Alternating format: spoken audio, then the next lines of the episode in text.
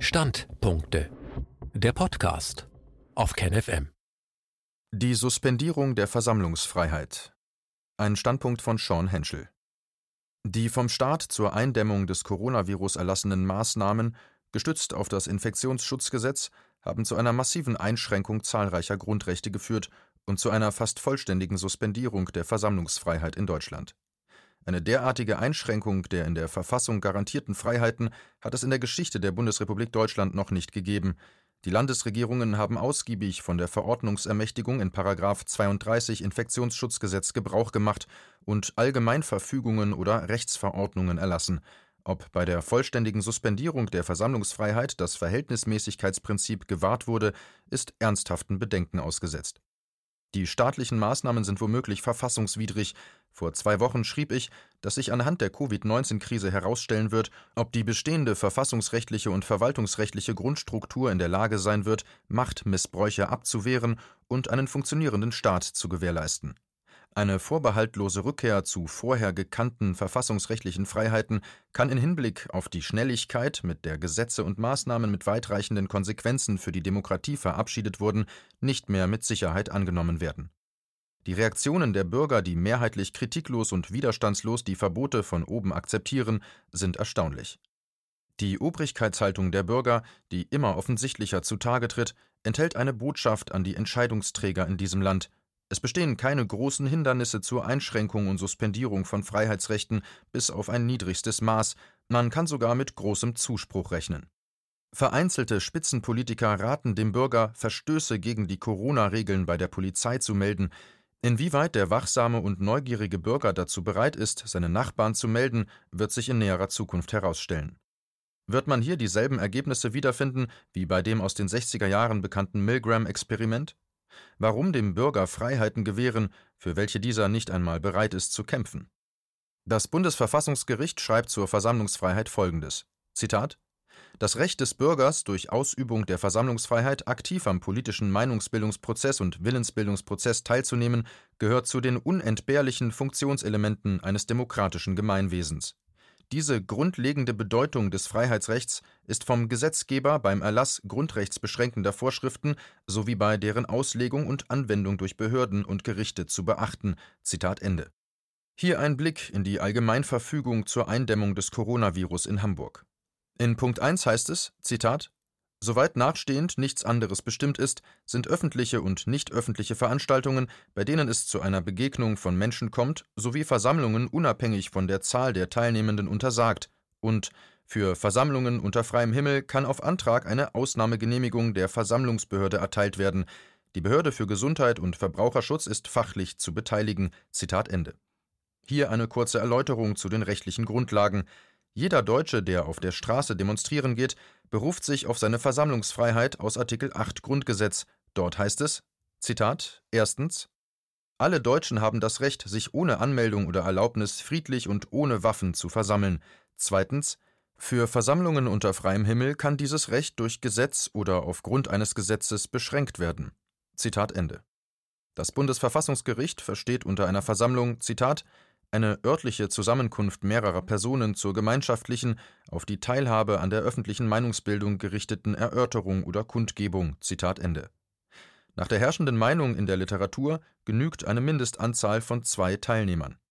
Das Bundesverfassungsgericht legt den Versammlungsbegriff eng aus. Die Meinungsbildung muss öffentliche Angelegenheiten betreffen. Diese enge Auslegung ist nicht ganz unumstritten. Es gibt durchaus Mindermeinungen, die jeden beliebigen Zweck ausreichen lassen. Sie begründen ihre Auffassung damit, dass die Versammlungsfreiheit eine Ergänzung des allgemeinen Persönlichkeitsrechts aus Artikel 2 Absatz 1 Grundgesetz darstellt.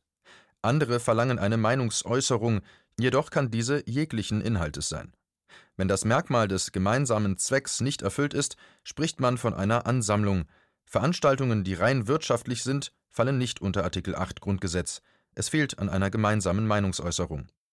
Die Versammlung muss friedlich und ohne Waffen, Waffen im Sinne des Waffengesetzes und gefährliche Werkzeuge, wenn sie mit der Absicht mitgeführt werden, später eingesetzt zu werden, stattfinden. Zum Begriff der Friedlichkeit heißt es in der Sitzblockaden 3 Entscheidung, Zitat, Unfriedlich ist eine Versammlung daher erst, wenn Handlungen von einiger Gefährlichkeit wie etwa aggressive Gewalttätigkeiten stattfinden, nicht schon, wenn es zu Behinderungen Dritter kommt, seien diese auch gewollt und nicht nur in Kauf genommen. Zitat Ende. Geschützt sind nach herrschender Meinung nur deutsche Staatsbürger, siehe Artikel 116 Absatz 1 Grundgesetz. Ausländer können sich auf Artikel 2 Absatz 1 Grundgesetz berufen um die verschiedenen Einschränkungsmöglichkeiten zu verstehen, muss zunächst zwischen den verschiedenen Versammlungstypen unterschieden werden. Es gibt öffentliche Versammlungen unter freiem Himmel und in geschlossenen Räumen sowie nicht öffentliche Versammlungen in geschlossenen Räumen. Unter freiem Himmel ist in diesem Zusammenhang allerdings nicht wörtlich zu verstehen, sondern bezieht sich darauf, dass die Versammlung nicht durch seitliche Begrenzungen von der Außenwelt abgetrennt ist und somit ein höheres Gefahrenpotenzial birgt im Lichte dieser Definition ist eine nicht öffentliche Versammlung unter freiem Himmel theoretisch zwar möglich, kommt praktisch aber nicht vor. Die Versammlung unter freiem Himmel ist in Artikel 8 Absatz 2 Grundgesetz geregelt. Sie unterliegt einem Gesetzesvorbehalt, was bedeutet, dass dieses Recht durch Gesetz oder aufgrund eines Gesetzes beschränkt werden kann es ist aber zu beachten, dass die Versammlungsfreiheit nur zum Schutz gleichwertiger Rechtsgüter unter strikter Wahrung des Grundgesetzes der Verhältnismäßigkeit und nur bei einer unmittelbaren, aus erkennbaren Umständen herleitbaren Gefährdung dieser Rechtsgüter erfolgen darf. Als Beispiele für Gesetze, die dem Schutz gleichwertiger Rechtsgüter dienen, lassen sich das Strafgesetzbuch und die Schadenersatznormen des BGB erwähnen das wichtigste Gesetz zur Einschränkung öffentlicher Versammlungen ist das Versammlungsgesetz. Jedoch gilt dieses Bundesgesetz nach Artikel 125a Absatz 1 Grundgesetz nicht mehr in den Ländern, die ein eigenes Versammlungsgesetz erlassen haben. Das Versammlungsgesetz regelt nur öffentliche Versammlungen in geschlossenen Räumen, § 5 folgend Versammlungsgesetz und unter freiem Himmel, § 14 folgend Versammlungsgesetz für diese beiden Versammlungstypen ist das allgemeine Polizei und Gefahrenabwehrrecht als Rechtsgrundlage für das Handeln der allgemeinen Ordnungsbehörden und den Sonderordnungsbehörden wie beispielsweise die Polizei gesperrt. Dies bedeutet, dass in Berlin während einer Versammlung das Allgemeine Sicherheits und Ordnungsgesetz (ASOG) für eine Einschränkung einer Versammlung nicht herangezogen werden darf. Durch diese sogenannte Polizeirechtsfestigkeit des Versammlungsrechts wird klar zum Ausdruck gebracht, dass der Staat sich möglichst rauszuhalten hat. Der Staat soll nur die Einschränkungsmöglichkeiten haben, die ihm das Versammlungsgesetz bereitstellt. Im Zeitraum vor und nach der Versammlung lässt sich jedoch natürlich auf das allgemeine Polizei- und Gefahrenabwehrrecht zurückgreifen. Zudem ist noch zu beachten, dass alle einschränkenden Gesetze im Lichte des Artikel 8 Grundgesetz ausgelegt werden müssen.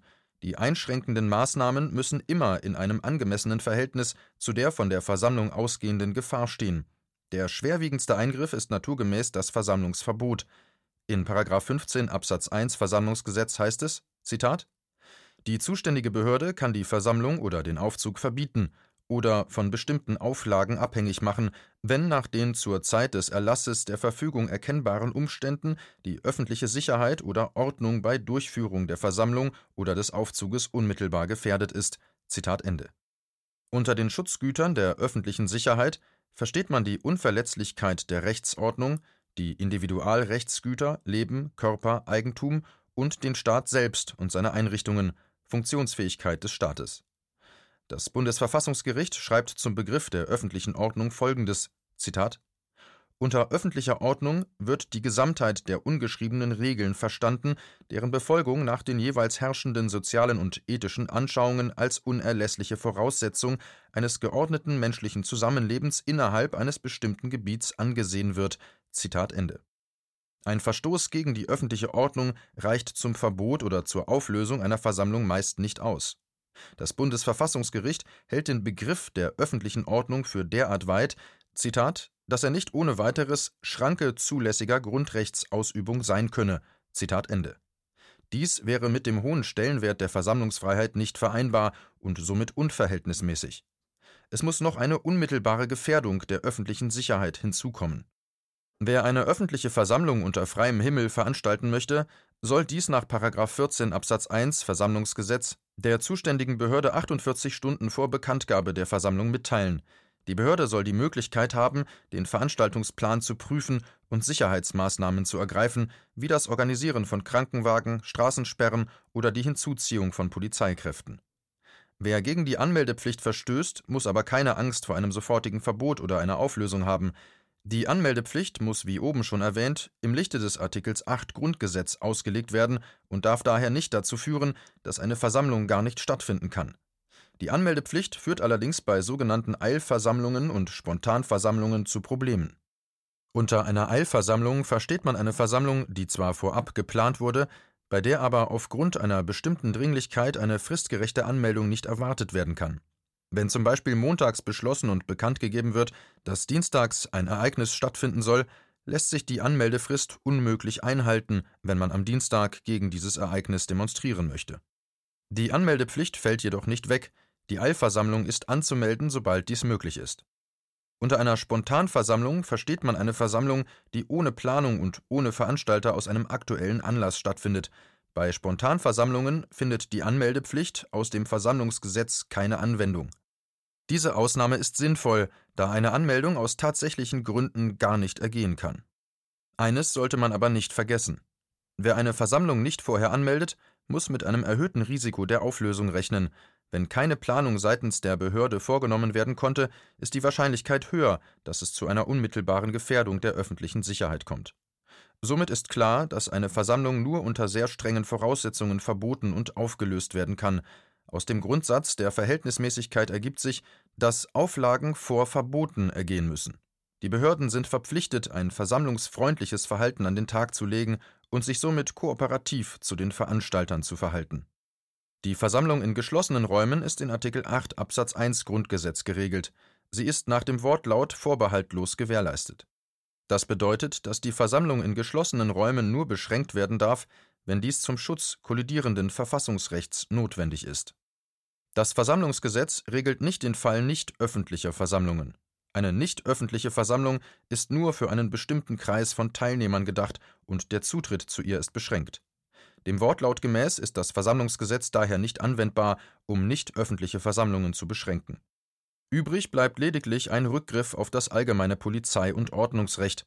Zwar gibt es eine Minderansicht, die das Versammlungsgesetz analog anwenden möchte, dieser wird aber entgegengehalten, dass dies gegen den eindeutigen Wortlaut des Versammlungsgesetzes verstößt die Meinung, dass das Versammlungsgesetz analog anzuwenden sei, beruht auf der Überlegung, dass man somit Wertungswidersprüche vermeiden könne. So erscheint es widersprüchlich, dass man bei nicht öffentlichen Versammlungen, von denen ein weit geringeres Gefahrenpotenzial ausgeht als von öffentlichen Versammlungen, auf das allgemeine Polizei- und Ordnungsrecht zurückgreift, welches viel weitere Eingriffe ermöglicht als das Versammlungsgesetz sollte man bei den ungefährlicheren, nicht öffentlichen Versammlungen nicht gerade erst recht das mildere Versammlungsgesetz anwenden? Die Rechtsprechung hält dem entgegen, dass man auch das allgemeine Polizei- und Ordnungsrecht in Hinblick auf nicht öffentliche Versammlungen im Lichte des Artikel 8 Grundgesetz auslegen muss und somit kein geringerer Schutz zu befürchten sei die Tatsache, dass nicht öffentliche Versammlungen vorbehaltlos gewährleistet werden, steht der Anwendung des allgemeinen Polizei- und Ordnungsrechts auch nicht entgegen. Eine vorbehaltlose Gewährleistung bedeutet keineswegs, dass diese Versammlungen unter keinen Umständen eingeschränkt werden dürfen, sondern lediglich, dass sie keinem Gesetzesvorbehalt unterliegen.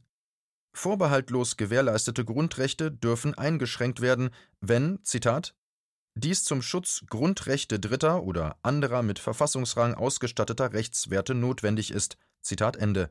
Bundesverwaltungsgericht. Wer von Panik und Nervosität getrieben Rechtssetzung betreibt, gefährdet den Rechtsstaat, das demokratische Gemeinwesen und riskiert eine grobe Missachtung des Verhältnismäßigkeitsgrundsatzes. Noch nie waren so viele so sehr wenigen ausgeliefert.